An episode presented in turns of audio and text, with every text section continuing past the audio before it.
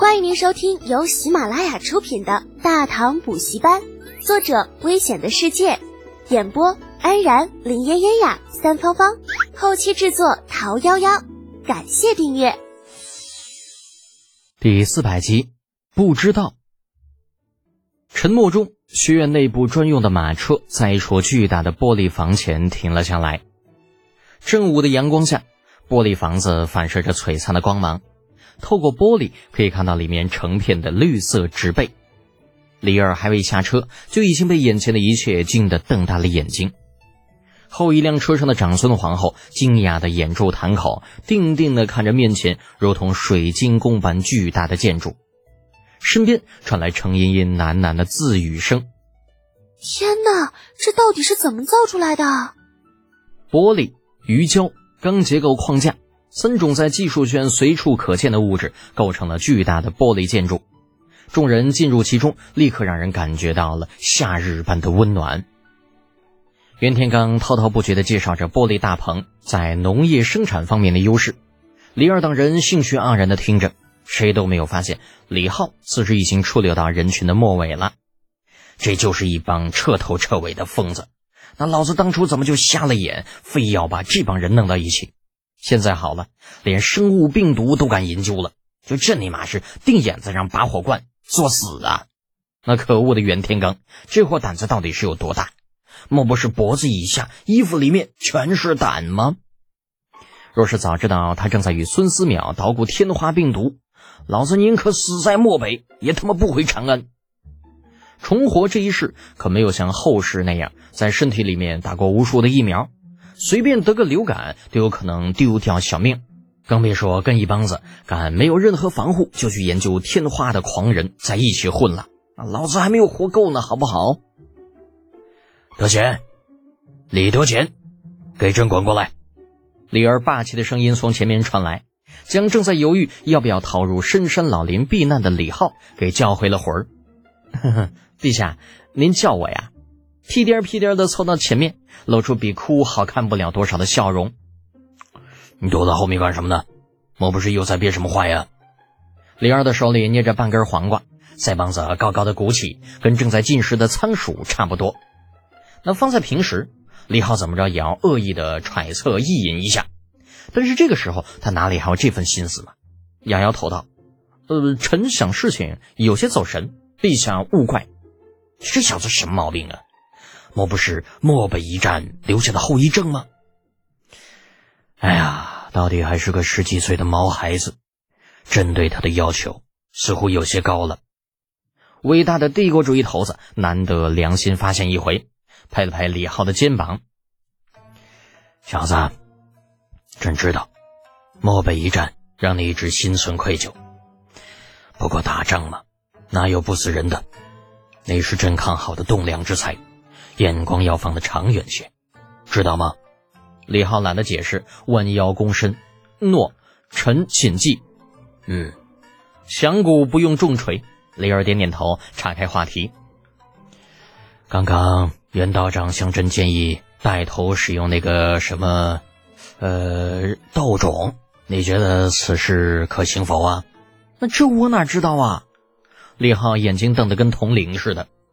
老子对天花的了解仅限于在牛的身上培养牛痘，然后给人接种。那但是接种多少合适，是否会感染其他病毒，这些都是未知数，哪个敢给你做保证啊？坦白的讲，李浩很佩服那些个敢于探索未知的先驱，比如尝百草的神农，再比如想要给曹操开颅的华佗，又比如把自己绑在四十七支火箭上，打算尝试飞天的万户。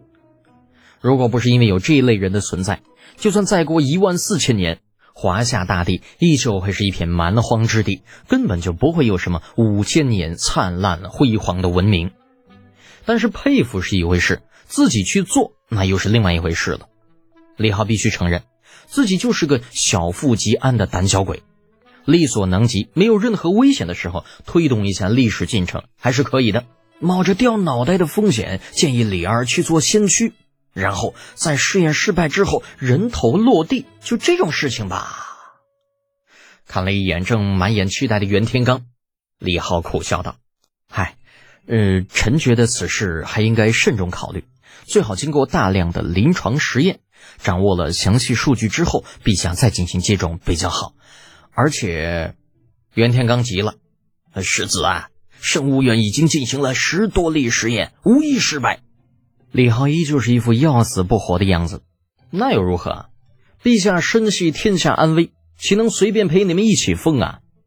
嗯，但是如果陛下不亲这个头，种豆之法便无法在大唐推广。推广什么呀？在科学研究研究，那才是严谨。实力试验或许全部成功了，但你能保证下一例不出问题吗？就算你每一次试验都成功了，我只问你一个问题：生物院能够培养自己的豆种吗？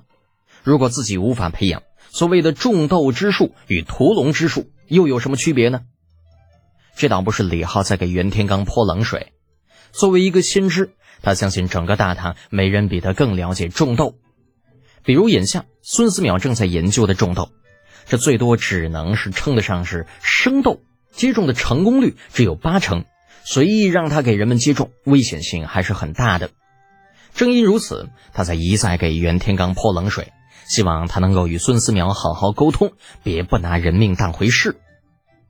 长孙皇后本来就不想让李儿冒险，此时见李浩亦是如此说，就笑着劝道：“陛下，要不还是再考虑考虑吧。便是真要种豆，也不急在一时，不是？” 李儿目光深邃：“嗯，朕怎能不急呀？每年我大唐死于天花的百姓不可计数，若能早一天根治，是为我大唐之福啊！”李浩啧了一声。看向袁天罡，老袁，您老实跟我说，你是不是中过了？袁天罡固执的点点头，正是因为中过，所以才会向陛下推荐此术。看来不露出点真本事是不行了。